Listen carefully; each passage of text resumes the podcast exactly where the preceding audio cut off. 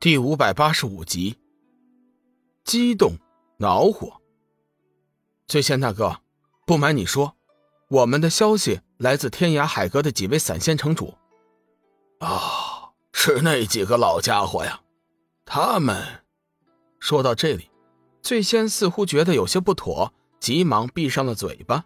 不过龙宇还是看出了一些端倪，急忙道：“醉仙大哥，看样子……”你似乎也认识几位城主啊？龙宇再一次的感觉到醉仙的身份非同一般。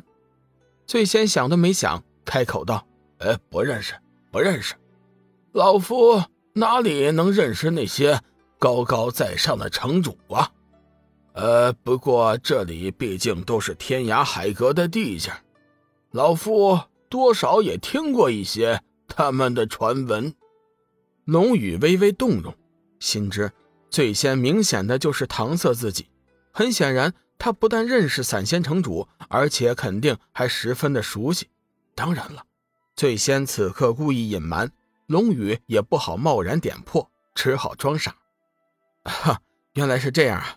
对了，醉仙大哥，我们听说过的情况是这样的：据说呢，进入乱阁前要进行心灵测试，而测试用的呢，正是蚩尤大魔神。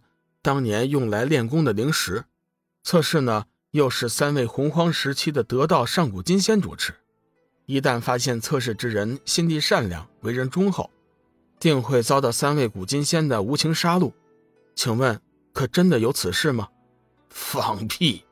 那几个老家伙简直就是在放屁，他们根本就是不懂装懂，这简直就是毁人清白吗？这不是？谁说了乱阁内全是坏人呢？醉仙显得是极为激动，看样子甚至是有些恼火。龙宇暗道：这醉仙八成和三位古金仙有什么关系吧？或者说是他对乱阁的感情很深，否则的话，也就不可能说出这样的话了。前辈，您先别生气，我们也是道听途说的，真正的情况还请前辈告知。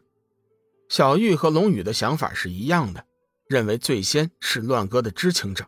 醉仙道：“其实呢，乱阁根本就不是他们说的那个样子。乱阁内城确实有坏人，这一点我不会否认。但是也不能说全都是坏人。其实乱阁内大部分的人只是性情有些古怪而已，并不是什么坏人。”再说那三位上古金仙，那可是乱阁的保护神，他们不但个个修为高强，而且为人心地善良，从不欺凌弱小。啊，那那个试炼石呢？啊，试炼石呢，倒是真有其事。不过试炼石的功能并不是用来测试心灵好坏的，实际上呢。是在测试心灵的坚韧性。你们听到的消息全都是污蔑，对乱格赤裸裸的污蔑。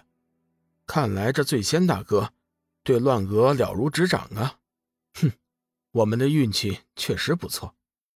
听了醉仙说了这么多，龙宇的脑海中冒出了一个大胆的想法：醉仙极有可能就是三位上古金仙之一。退一步说。就算他不是上古金仙，他必定和上古金仙有关联的人，否则的话，他不可能对乱阁的事情反应的如此激烈。哎，不好，糟了，上了你们的当了！醉仙似乎是明白了什么，大叫一声。龙宇微微一笑：“ 前辈，既然你熟悉乱阁的情况，就跟我们说说吧。我们来此呢，确实是为了进去乱阁内城。”最先皱眉道：“为什么要进去乱阁内城啊？那里并不适合你们。”幽梦不解道：“前辈，你不是说乱阁内城的人并不都是邪恶之辈吗？那为什么我们不能进去啊？”最先犹豫了一下，道：“嗯，想必你们也应该知道，乱阁内城是天涯海阁两块大陆的核心。”里面多有结界缝隙，我之所以说那里不适合你们，主要原因就是那些缝隙。外界一直都以为那些缝隙只是两块大陆的出入口，其实不然。说到这里，最先不再说下去了，似乎涉及到了什么秘密。前辈，那究竟……幽梦还想继续问个明白，却被龙宇打断。这仙大哥，既然事关机密，我们也就不多问了。不过乱阁内城一行，我们是一定要去的。就在这时，四海丹房的老板王潇领着一位黑衣老者走了过来。通过侍者征得龙宇的同意后，王潇和黑衣老者才走了过来，言语之间对龙宇一行人十分的尊敬。公子。呃，实在不好意思啊，打扰你们吃饭了。如果你们不介意的话，我想为你们介绍一下我们四海丹房的一位前辈。王潇弓着身子问道。龙宇微微一笑，抬头看了一眼黑衣老者，看他有七转散仙的修为，目光炯炯有神，身材高大，面色和善。王老板无需客气，请坐吧。龙宇淡淡的说道。王潇随即道。